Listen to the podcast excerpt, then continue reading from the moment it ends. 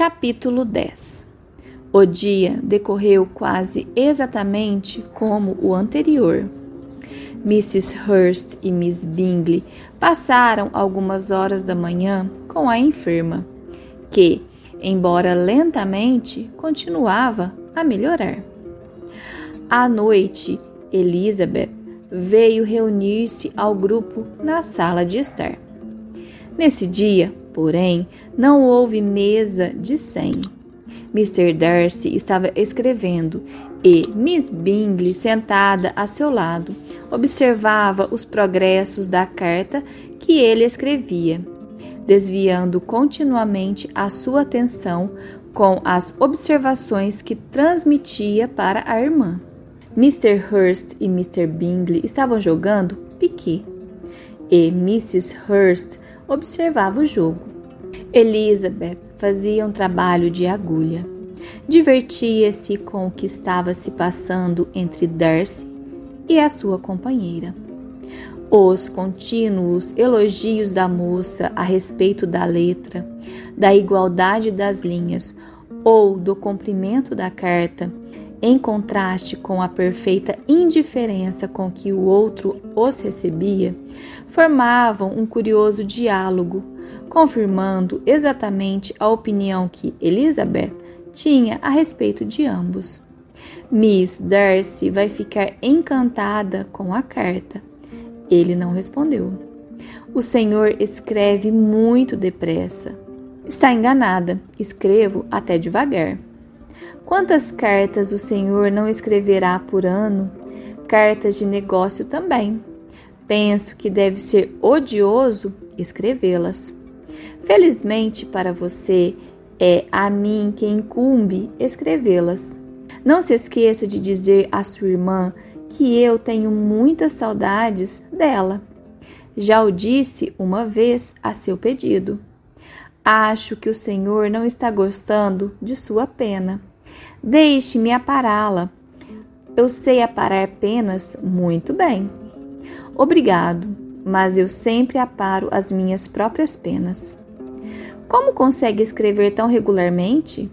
Darcy ficou em silêncio.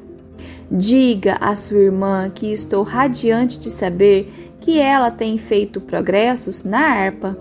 Escreva-lhe também que fiquei encantada com o lindíssimo desenho que fez para uma mesa e que acho infinitamente superior ao de Miss Grantley. A senhora me dará licença de deixar os seus entusiasmos para a próxima carta? No momento, não tenho espaço para exprimi-los condignamente. Oh, não tem importância. Eu a verei em janeiro. Mas o senhor sempre escreve cartas assim tão longas e encantadoras para sua irmã, Mr. Darcy. Em geral, as minhas cartas são longas, mas não me cabe julgar se são encantadoras. Considero como regra que uma pessoa que escreve uma carta longa com facilidade não pode escrever mal. Isto não serve como elogio para Darcy, Caroline, exclamou Mr. Bingley, o irmão desta, pois ele não escreve com facilidade. Esforça-se demais para encontrar quatro sílabas, não é verdade, Darcy? O meu estilo é diferente do seu. Oh, gritou Miss Bingley. Charles escreve da maneira mais descuidada. Escreve as coisas pela metade e depois risca o resto. As ideias me ocorrem tão rapidamente que não tenho tempo de exprimi-las. É por isso que às vezes as minhas cartas não transmitem nenhuma ideia aos meus correspondentes. Sua humildade, Mr. Bingley, disse Elizabeth, deve desarmar toda censura. Nada é mais enganoso do que a aparência da humildade, disse Darcy. Às vezes é apenas pouco caso, e, outras vezes, uma maneira indireta de se gabar. E qual dessas duas explicações você acha que cabe à minha modéstia, neste caso? A maneira indireta de se gabar. Na realidade, você se orgulha realmente das suas deficiências no escrever, porque considera que esses defeitos procedem de uma rapidez de pensamento e descuido na execução. coisas que você acha, se não estimáveis, pelo menos altamente interessantes.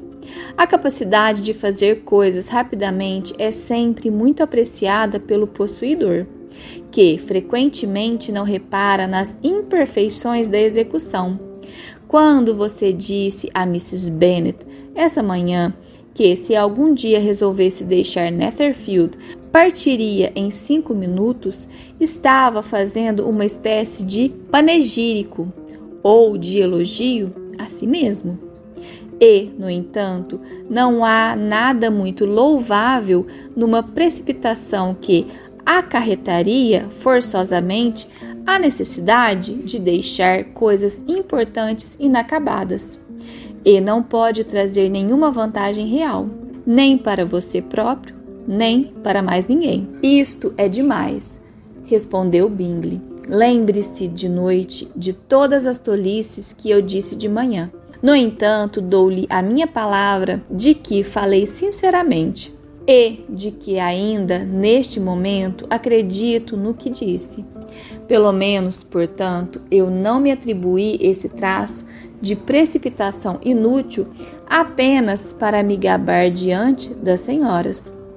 Acredito na sua sinceridade, mas não estou absolutamente convencido de que se resolveria a partir com tanta rapidez. Sua conduta estaria tão à mercê do acaso como a de qualquer outro homem. E se no momento, no instante de montar a cavalo, um amigo lhe dissesse: Bingley, é melhor você ficar até a próxima semana. Você aceitaria imediatamente o conselho e, se lhe fizesse outra sugestão, ficaria provavelmente um mês. Com isto, apenas prova que Mr. Bingley não fez justiça ao seu próprio caráter. O Senhor o pintou com muito mais exatidão do que ele próprio. Sinto-me extremamente grato, disse Bingley, pela sua maneira de converter o que o meu amigo disse num elogio à doçura do meu gênio mas creio que está atribuindo àquele senhor uma intenção que ele não tinha. Pois ele, de certo, pensaria que, em tais circunstâncias, eu deveria recusar certamente a sugestão e partir imediatamente, como tinha resolvido. Consideraria Mr. Darcy a precipitação de sua decisão original compensada pela sua obstinação em aderir a ela? Dou-lhe a minha palavra de que não posso explicar exatamente o que ele quis dizer. Darcy deve falar por si mesmo. A senhora está querendo que eu justifique uma opinião que resolveu me atribuir e a qual não subscrevo. Aceitando, porém, o caso tal como a senhora o coloca, é preciso não se esquecer, Miss Bennet, de que o suposto amigo que desejou que Bingley ficasse em casa e adiasse os seus planos, contentou-se em exprimir o seu desejo sem oferecer nenhum argumento que justificasse o pedido. Ceder facilmente, prontamente, à persuasão de um amigo não é então um mérito aos seus olhos? Ceder sem convicção não depõe a favor do bom senso de nenhuma dessas pessoas. Mr. Darcy, o Senhor não me parece conceder nenhuma importância à influência da amizade e da afeição. A consideração por um amigo faz com que a gente ceda prontamente a um pedido, mesmo que esse amigo não ofereça argumentos em apoio do que se pede. Não estou considerando particularmente o caso em discussão. Devemos esperar, talvez, até que ele ocorra, para discutir o acerto do seu procedimento. Mas, em geral, nos casos comuns entre amigos, quando um deles é solicitado pelo outro a alterar uma decisão de pouca monta, pensa o Senhor que a pessoa que cedeu, sem exigir outros argumentos, procedeu realmente mal? Não será preferível Antes de continuar no assunto, que determinemos com mais precisão o grau de importância real do pedido? bem como o grau de intimidade existente entre as partes? Sem dúvida, exclamou Bingley. Vamos particularizar e não esqueçamos a estatura comparativa dos amigos, pois isto tem mais importância do que Miss Bennet supõe. Asseguro-lhe que, se Darcy não fosse tão alto em relação à minha pessoa, eu não o trataria com tanta deferência. Declaro que não conheço nada mais temível do que Darcy em certas ocasiões e em determinados lugares, especialmente na sua própria casa e numa noite de domingo, quando ele não tem nada a fazer. Mr. Darcy sorriu, mas Elizabeth acreditou perceber que ele tinha ficado ofendido e, por isto, conteve a risada. Miss Bingley, ressentida com o ridículo que o outro sofrera, censurou violentamente o irmão pelas tolices que dissera. Eu compreendo a sua intenção, Bingley, disse o amigo. Você detesta discussões e quer acabar com esta. Talvez. As discussões se assemelham às disputas. Se você e Miss Bennet quiserem adiar a sua até que eu saia da sala, ficarei muito agradecido. Depois poderão falar o que quiserem a meu respeito. O que o senhor pede, disse Elizabeth, não é um sacrifício da minha parte. E quanto a Mr. Darcy, acho que ele precisa acabar a sua carta. Mr. Darcy aceitou o conselho e terminou a carta.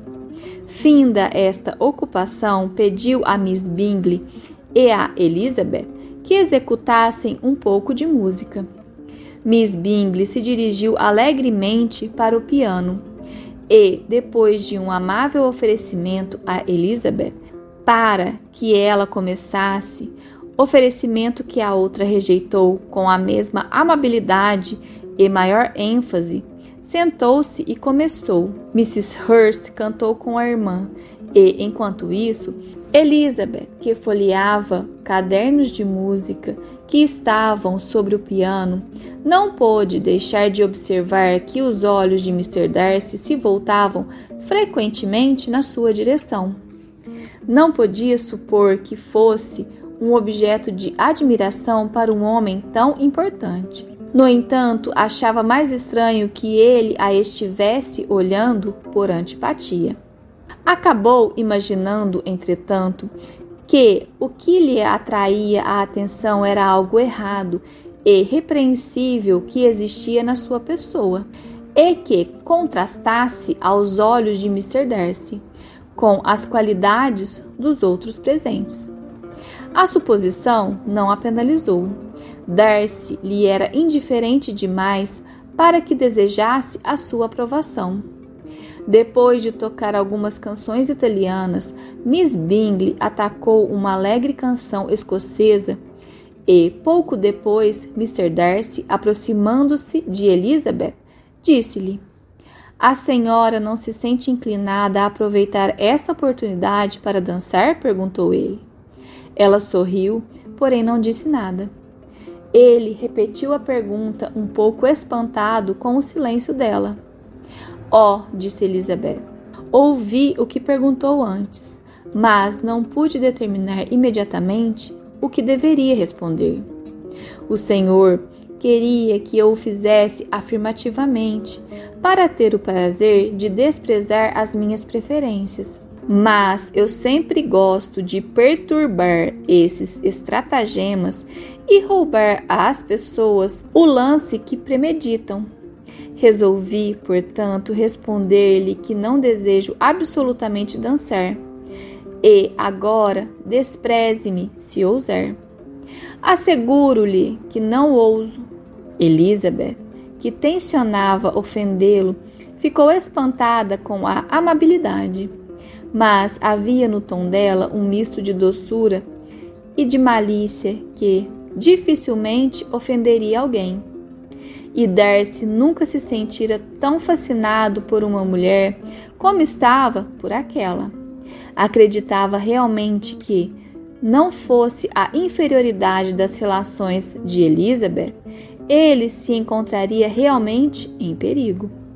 Miss Bingley viu ou suspeitou o bastante para se enciumar e a sua grande ansiedade pelo restabelecimento da querida amiga Jane crescia com o desejo de se ver livre de Elizabeth. Tentava frequentemente provocar a antipatia de Darcy pela hóspede, falando no seu suposto casamento e planejando a felicidade que Darcy encontraria numa tal aliança. Espero, disse ela, enquanto passeavam juntos no dia seguinte pelo pequeno bosque. Espero que dê a entender à sua sogra, quando tiver lugar este desejável acontecimento, a vantagem de ser menos tagarela. E, se o puder, também cure as meninas mais moças da mania de perseguir os oficiais. E, se me permite abordar um assunto tão delicado, procure reprimir aquele pequeno toque de pretensão e impertinência que a sua dama possui. Tem alguma outra proposta a fazer em prol da minha felicidade doméstica? Oh, sim. Faça pendurar os retratos do seu tio e da sua tia Phillips na sua galeria de Pembley ponha-os ao lado do seu tio avô, o juiz. São da mesma profissão, se bem que trabalhem em ramos diferentes. Quanto ao retrato da sua Elizabeth, nem deve tentar mandar pintá-lo, pois que o pintor poderia fazer justiça àqueles belos olhos? Não seria realmente fácil reproduzir a expressão, mas a cor, o desenho, os cílios tão delicados podem ser copiados.